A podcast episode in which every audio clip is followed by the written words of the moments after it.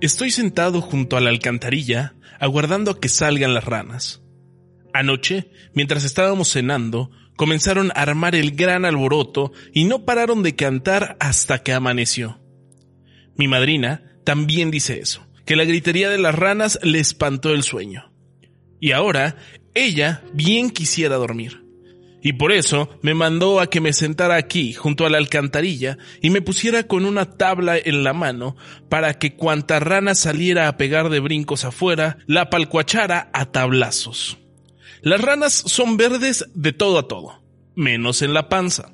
Los sapos son negros.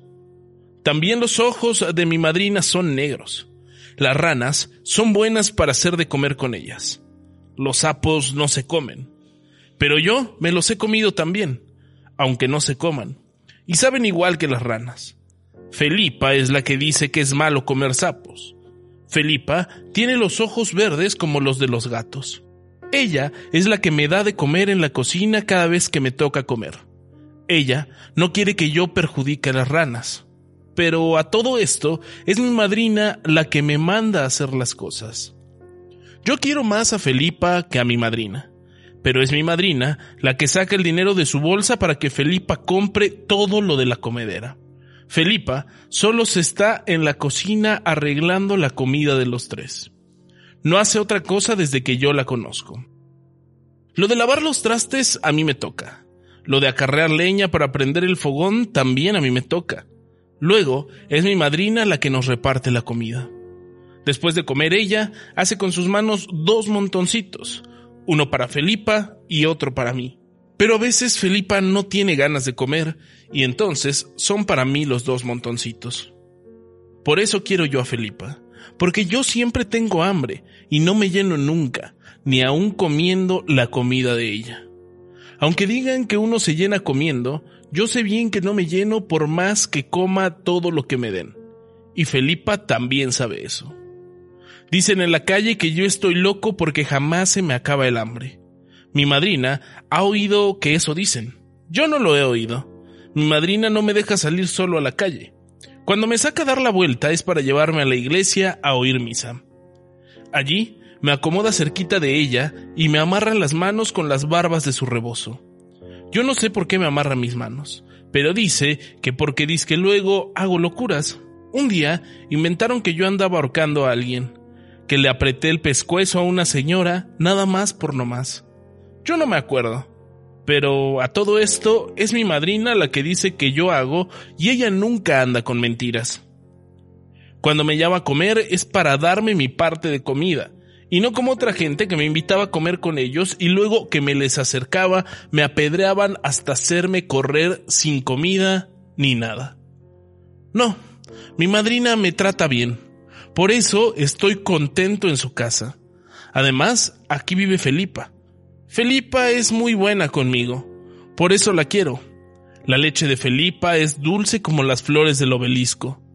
Yo he bebido leche de chiva y también de puerca recién parida, pero no, no es igual de buena que la leche de Felipa. Ahora ya hace mucho tiempo que no me da a chupar de los bultos, esos que ella tiene donde tenemos solamente las costillas, y donde le sale, sabiendo sacarla, una leche mejor que la que nos da mi madrina en el almuerzo de los domingos. Felipa antes iba todas las noches al cuarto donde yo duermo, y se arrimaba conmigo, acostándose encima de mí o echándose a un ladito. Luego se las ajuareaba para que yo pudiera chupar de aquella leche dulce y caliente que dejaba venir en chorros por la lengua. Muchas veces he comido flores de obelisco para entretener el hambre, y la leche de Felipa era de ese sabor. Solo que a mí me gustaba más porque al mismo tiempo que me pasaba los tragos, Felipa me hacía cosquillas por todas partes. Luego sucedía que casi siempre se quedaba dormida junto a mí, hasta la madrugada. Y eso me servía de mucho porque yo no me apuraba del frío ni de ningún miedo a condenarme en el infierno si me moría yo solo allí en alguna noche. A veces no le tengo tanto miedo al infierno, pero a veces sí. Luego Me gusta darme mis buenos sustos con eso de que me voy a ir al infierno cualquier día de estos, por tener la cabeza tan dura y por gustarme dar de cabezazos contra lo primero que encuentro.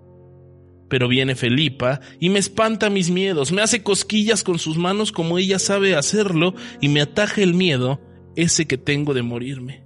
Y por un ratito hasta se me olvida. Felipa dice, cuando tiene ganas de estar conmigo, que ella le contará al Señor todos mis pecados, que irá al cielo muy pronto y platicará con él pidiéndole que me perdone toda la mucha maldad que me llene el cuerpo de arriba abajo.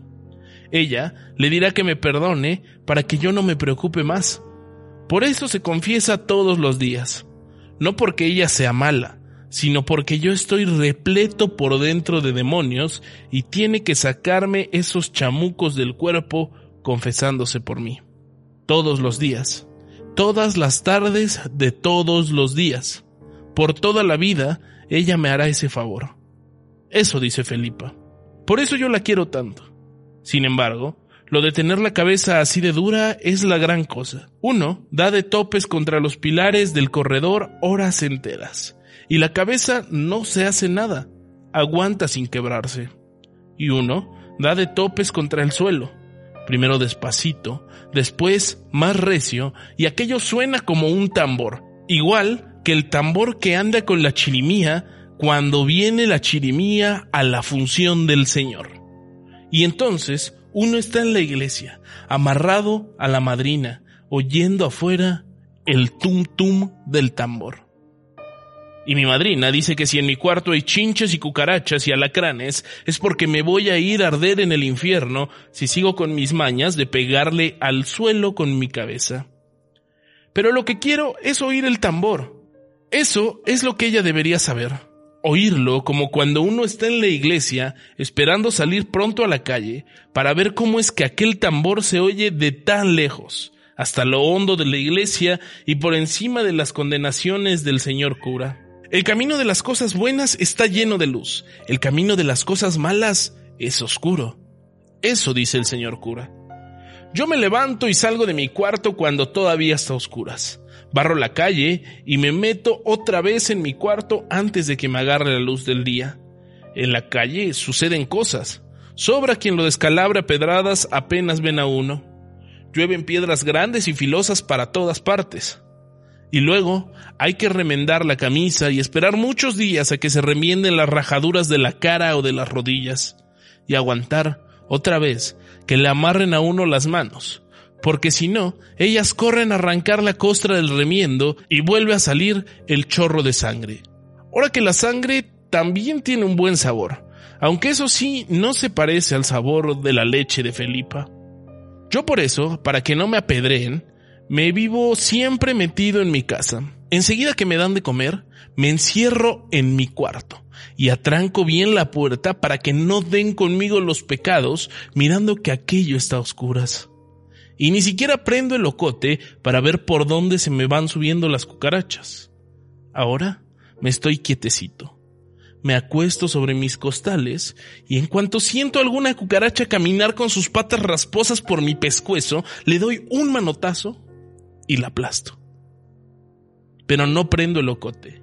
No vaya a suceder que me encuentren desprevenidos los pecados por andar con el ocote prendido, buscando todas las cucarachas que se meten por debajo de mi cobija. Las cucarachas truenan como saltapericos cuando uno las destripa. Los grillos, no sé si truenan. A los grillos nunca los mato. Felipa dice que los grillos hacen ruido siempre, sin pararse ni a respirar para que no se oigan los gritos de las ánimas que están penando en el purgatorio. El día que se acaben los grillos, el mundo se llenará de los gritos de las ánimas santas y todos echaremos a correr espantados por el susto. Además, a mí me gusta mucho estarme con la oreja parada oyendo el ruido de los grillos. En mi cuarto hay muchos. Tal vez haya más grillos que cucarachas aquí entre las arrugas de los costales donde yo me acuesto. También hay alacranes. Cada rato se dejan caer del techo y uno tiene que esperar, sin resollar, a que ellos hagan su recorrido por encima de uno hasta llegar al suelo. porque si algún brazo se mueve o empiezan a temblarle a uno los huesos, se siente enseguida el ardor del piquete. Eso duele. A Felipa le picó una vez uno en la nalga. Se puso a llorar y a gritarle con gritos queditos a la Virgen Santísima para que no se le echara a perder su nalga. Yo le unté saliva. Toda la noche me la pasé untándole saliva y rezando con ella. Y hubo un rato, cuando vi que no se aliviaba con mi remedio, en que yo también le ayudé a llorar con mis ojos todo lo que pude. De cualquier modo, yo estoy más a gusto en mi cuarto que si anduviera en la calle, llamando la atención de los amantes de aporrear gente. Aquí nadie me hace nada. Mi madrina no me regaña porque me vea comiéndome las flores de su obelisco, o sus arrayanes, o sus granadas. Ella sabe lo entrado en ganas de comer que estoy siempre. Ella sabe que no se me acaba el hambre que no me ajusta ninguna comida para llenar mis tripas, aunque ande a cada rato pellizcando aquí y allá cosas de comer. Ella sabe que me como el garbanzo remojado que le doy a los puercos gordos y el maíz seco que le doy a los puercos flacos. Así que ella ya sabe con cuánta hambre ando desde que me amanece hasta que me anochece. Y mientras encuentre de comer aquí, en esta casa, aquí me estaré porque yo creo que el día en que deje de comer me voy a morir, y entonces me iré con toda seguridad derechito al infierno. Y de allí ya no me sacará nadie, ni Felipa, aunque sea tan buena conmigo, ni el escapulario que me regaló mi madrina y que traigo enredado en el pescuezo. Ahora estoy junto a la alcantarilla esperando a que salgan las ranas. Y no ha salido ninguna en todo el rato que llevo platicando. Si tardan más en salir, puede suceder que me duerma, y luego ya no habrá modo de matarlas. Y a mi madrina no le llegará por ningún lado el sueño si las oye cantar, y se llenará de coraje. Y entonces le pedirá a alguno de toda la hilera de santos que tiene en su cuarto que me mande a los diablos por mí, para que me lleven a rastras a la condenación eterna derechito, sin parar ni siquiera por el purgatorio, y yo no podré ver entonces ni a mi papá ni a mi mamá, que es allí donde están. Mejor, seguiré platicando. De lo que más ganas tengo es de volver a probar algunos tragos de la leche de Felipa, aquella leche buena y dulce como la miel que le sale por debajo a las flores del obelisco.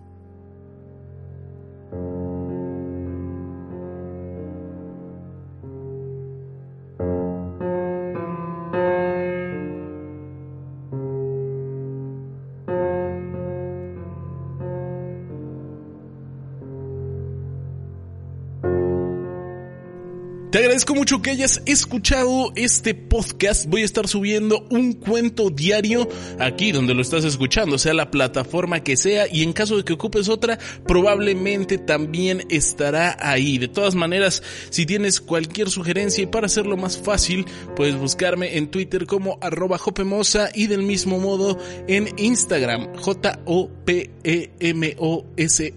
Además, estos cuentos también se están subiendo a YouTube en un canal Pedro Montes, que es mi nombre. Entonces, bueno, pues hay muchas opciones para que puedas escuchar estos cuentos diarios. Puedes seguirme, puedes suscribirte en este podcast y bueno, pues yo te lo agradecería muchísimo. Nos vemos en, o nos escuchamos, mejor dicho, el día de mañana con un nuevo cuento, pues habrá diario por lo menos en lo que dura esta cuarentena.